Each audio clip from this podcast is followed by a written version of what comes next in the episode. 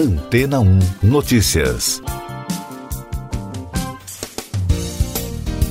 Bom dia! Uma proposta apresentada pelo Institute for Rebooting Social Media ganhou destaque nesta semana no meio tecnológico. Um instituto acadêmico, uma nova iniciativa do Berkman Klein Center for Internet and Society, também conhecido pela sigla BKCIS, da Universidade de Harvard, tem um financiamento de 2 milhões de dólares de diversas fundações filantrópicas e de pesquisa, como a Fundação John S. e Craig Newmark Philanthropies, para avaliar se as mídias sociais podem recomeçar do zero para diminuir os prejuízos causados à sociedade e às pessoas. O projeto que pretende estudar melhor a evolução das redes sociais e defende uma reforma total das plataformas será desenvolvido nos próximos três anos. De acordo com a análise do BKCIS, as redes sociais deixaram o propósito para o qual foram criadas. Uma reportagem da rede BBC afirma que as plataformas foram, no início, anunciadas como motores da democracia e da disseminação da verdade. Porém, isso mudou e agora elas são vistas de maneira contrária como disseminadoras de mentiras, da divisão entre as pessoas, além de causadoras de danos físicos e psicológicos aos usuários.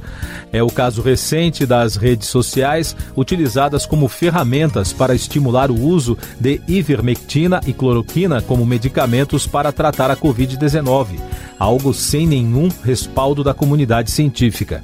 Além disso, as plataformas contribuíram para minar a confiança nas instituições, influenciaram negativamente as eleições de vários países e ajudaram no crescimento de conflitos raciais, étnicos, políticos, religiosos e de gênero. O diretor do Programa de Comunicação, de Jornalismo e também de Discurso da Universidade de Maryland, nos Estados Unidos, Mitchell Marovitz, afirmou à rede britânica que quando as redes sociais surgiram, elas serviam para estimular o pensamento, porque todos, em tese, teriam uma voz. Porém, claramente algo está errado. Apesar destes problemas, as redes sociais e os ambientes online têm seu lado positivo, como o fácil acesso a uma vasta quantidade de conhecimento, comunidades independentes e incentivos a movimentos culturais. Por isso, parte do trabalho do novo instituto será fortalecer esses benefícios ao mesmo tempo em que tentará minimizar o lado prejudicial. No entanto, os desafios dos pesquisadores são enormes. O projeto de Harvard conta com um sistema de colaboração embutido no design do novo instituto. Ele usará uma abordagem multidisciplinar, reunindo participantes da indústria, governo, sociedade civil e academia para construir um portfólio de pesquisas, projetos, programação e oportunidades educacionais para melhorar o espaço social digital. E daqui a pouco você vai ouvir no podcast Antena ou Notícias. Queiroga diz que reclamações sobre falta de doses é narrativa. Procuradoria-Geral da República pede que Supremo Tribunal Federal suspenda os efeitos da medida provisória do Marco Civil da Internet. STF confirma a decisão que obriga a União a garantir segunda dose de vacina em São Paulo. O ministro da Saúde, Marcelo Queiroga, disse na segunda-feira que a campanha de vacinação contra a Covid-19 no Brasil já é um sucesso. Sobre a falta de vacinas em alguns estados para aplicação da segunda dose, ele afirmou que isso é uma narrativa por conta do desrespeito desses estados ao Plano Nacional de Imunizações. A Procuradoria-Geral da República defendeu que a medida provisória do Marco Civil da Internet seja suspensa até que haja julgamento do mérito do tema no plenário do Supremo Tribunal Federal. Além disso, a PGR ressaltou que há necessidade de a matéria ser discutida no Congresso Nacional. A MP, editada no dia 6 deste mês, foi enviada ao STF na segunda-feira. A maioria dos ministros do Supremo Tribunal Federal confirmou a decisão do ministro Ricardo Lewandowski, que obrigou o Ministério da Saúde a assegurar o envio de vacinas ao estado de São Paulo para a aplicação da segunda dose do imunizante contra a Covid.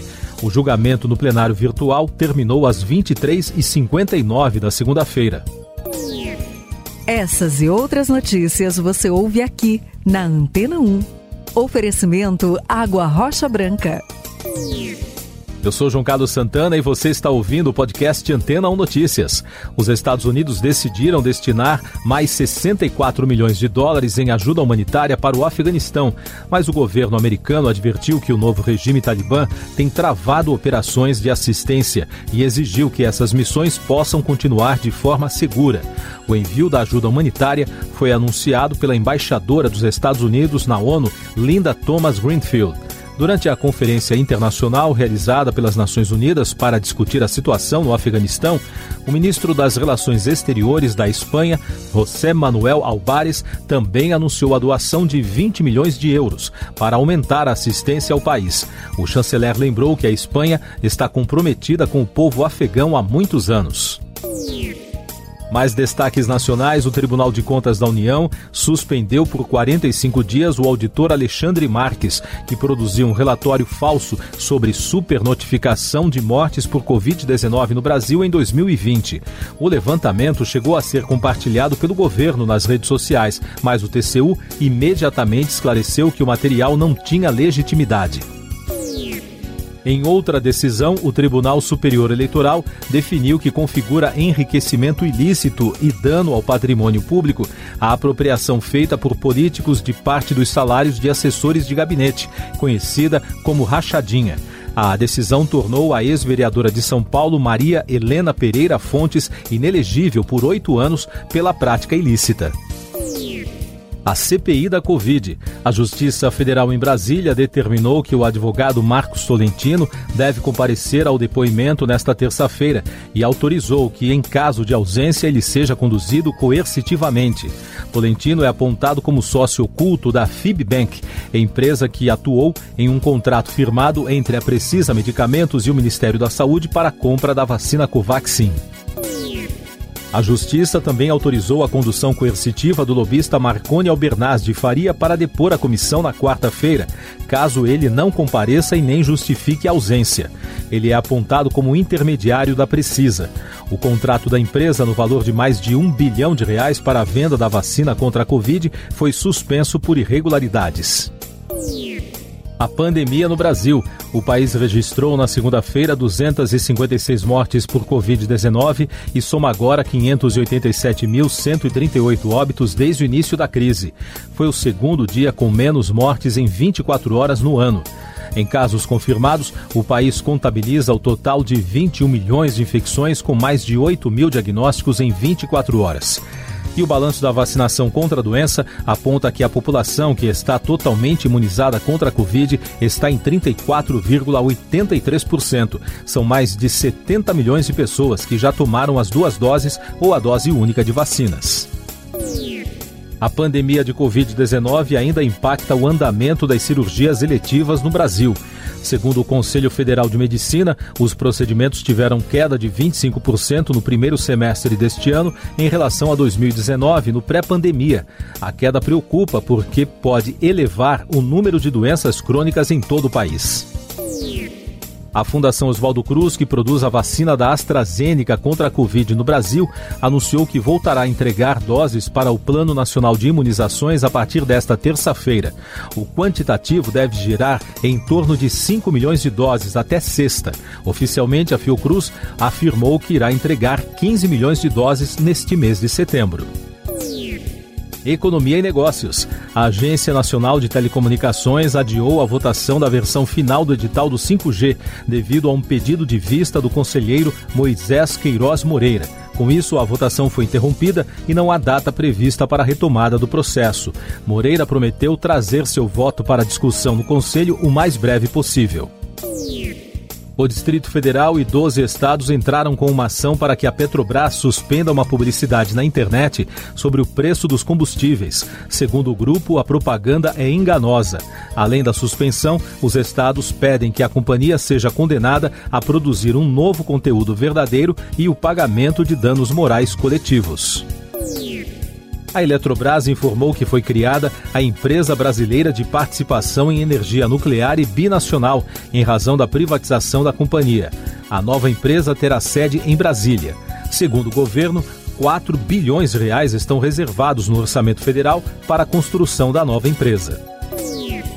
O Conselho do Fundo de Garantia por Tempo de Serviço, FGTS, aprovou um aumento no teto do valor dos imóveis comercializados no Programa de Habitação Popular Casa Verde Amarela, lançado em agosto do ano passado.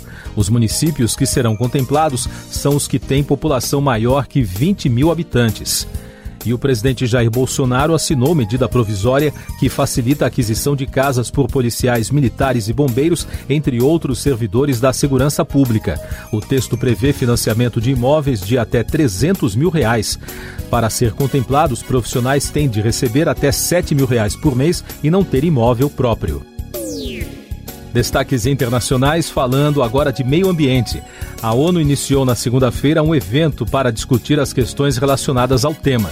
Na abertura das sessões, a alta comissária para direitos humanos das Nações Unidas, Michelle Bachelet, afirmou que a tripla crise planetária de mudança climática, poluição e perda da natureza representa a maior ameaça aos direitos humanos em todo o mundo.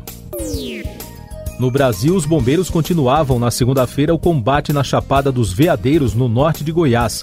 As chamas começaram no fim de semana no Vale da Lua, um ponto turístico muito procurado na região, e logo se espalharam, atingindo a Serra do Segredo, que fica a 20 quilômetros do local.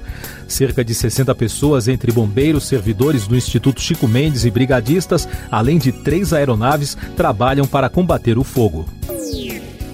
Ciência. Uma empresa americana de biociência e genética pretende investir 15 milhões de dólares para trazer um mamute da idade do gelo de volta à vida. Para recriar o animal extinto há cerca de 10 mil anos, os pesquisadores planejam usar parte do genoma dos elefantes asiáticos. A Colossal foi fundada pelo empresário Ben Lam e o geneticista George Church. Na música, a cantora Britney Spears voltou às manchetes na segunda-feira. Isso porque ela anunciou nas redes sociais, no fim de semana, que está noiva de Sam Asghari, após quase cinco anos de relacionamento. O anúncio acontece poucos dias após o pai da cantora entrar com uma petição para encerrar a tutela da filha depois de 13 anos. Último destaque do podcast Antena 1 Notícias, edição desta terça-feira, 14 de setembro para tentar conter um novo foco de Covid-19 que pode infectar estudantes chineses não vacinados, cidades do sul da China fecharam escolas e ordenaram testes de diagnóstico em milhões de pessoas no dia de hoje. Segundo as investigações, o paciente zero é um homem, pai de um estudante de 12 anos, que retornou de Singapura e desenvolveu os sintomas depois de testar negativo para a Covid. Siga nossos podcasts em antena1.com.br. Este foi o resumo das notícias que foram ao ar hoje na Antena 1.